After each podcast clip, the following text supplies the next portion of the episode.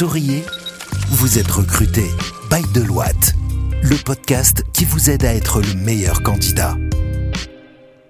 Bonjour à toutes, bonjour à tous, bienvenue sur Souriez, vous êtes recruté, le podcast qui apporte tous les conseils utiles et pratiques en termes d'employabilité et fait de vous le meilleur candidat sur le marché.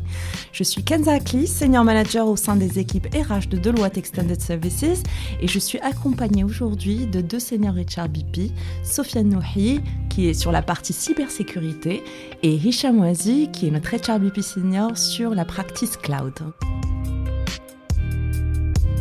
Bienvenue à vous deux. Bonjour. Je suis ravie de partager cet épisode avec vous et on va partager nos meilleurs conseils afin de mettre en valeur les langues sur un CV.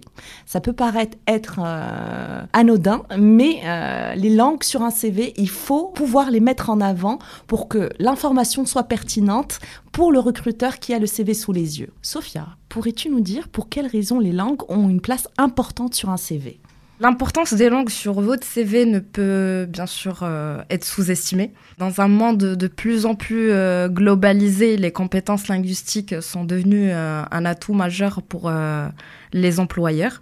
Donc les langues, en fait, élargissent vos opportunités professionnelles en vous permettant de communiquer avec des personnes de, de différentes cultures et de travailler dans des environnements multi, multilingues. Elles témoignent aussi de votre ouverture d'esprit et de votre adaptabilité et de votre capacité à vous intégrer dans des contextes internationaux. Alors les employeurs valorisent euh, les candidats qui possèdent des compétences linguistiques car cela démontre leur capacité à établir des relations interculturelles, à communiquer efficacement et à saisir aussi des opportunités commerciales au niveau mondial que ce soit pour des postes nécessitant des échanges internationaux, des collaborations avec des partenaires étrangers ou simplement pour euh, montrer votre volonté euh, d'apprendre ou euh, de vous développer, les langues sont devenues un véritable atout sur le marché de travail. Hicham, vois-tu également d'autres raisons qui font qu'un candidat doit valoriser les langues sur son CV en plus de ce que Sophie a précisé que je trouve intéressant, euh, il y a aussi le client facing et la gestion de la relation client. En tant que professionnel, donc vous serez amené à travailler avec des clients provenant de différents pays et cultures, et donc la capacité de communiquer avec eux dans une langue maternelle vous permettra de comprendre leurs besoins, d'établir une relation de confiance et de transmettre efficacement euh, vos recommandations et vos idées.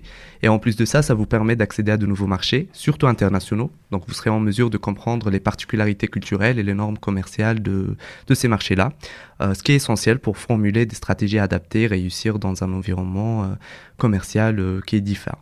En plus, on va pas se mentir, aujourd'hui, au-delà des hard skills que vous pouvez développer, toutes les structures sont à la recherche idéalement d'une personne avec une bonne élocution, une bonne communication, une bonne posture. Alors maintenant qu'on sait euh, en quoi les langues sont importantes sur un CV, comment on fait pour mettre en avant notre maîtrise des langues sur ce même CV alors, tout d'abord, si vous avez passé des langues, des tests pardon de langue reconnus tels que le TOEFL, le DELF, TCF ou autres, n'hésitez pas à les inclure dans votre CV. La mention de ces tests ajoute une euh, certaine crédibilité supplémentaire à vos compétences bah, linguistiques, car ils sont reconnus à l'échelle internationale et constituent une évaluation standardisée de votre niveau de maîtrise. Donc, cela permet aux recruteurs euh, d'avoir une idée précise de vos compétences en compréhension orale, en expression écrite, lecture, expression orale aussi. De plus, n'oubliez pas d'inclure la date à laquelle vous avez passé l'examen. Cela va montrer que vos compétences linguistiques sont à jour. Sinon, la mention des tests de langue dans votre CV démontre votre euh, engagement à évaluer et à améliorer vos compétences linguistiques de manière officielle. Cela prouve euh, également votre volonté de vous euh, soumettre à des normes internationalement reconnues et de vous mesurer à d'autres candidats sur un pied d'égalité. Donc, les tests de langue constituent un indicateur objectif et fiable de votre niveau de maîtrise et leur inclusion dans votre euh, bah, CV permet aux employeurs de mieux évaluer vos compétences linguistiques par rapport à leurs euh, besoins spécifiques. En plus, euh, on reçoit une dizaine de CV par jour et on se perd parfois à trouver l'information concernant les langues. Donc, premier conseil, ça va être de créer une section dédiée pour ça, de mentionner les langues qu'on maîtrise et euh, donc les mettre en, évidence et on pourra les intituler langue ou, compétences linguistiques aussi simples.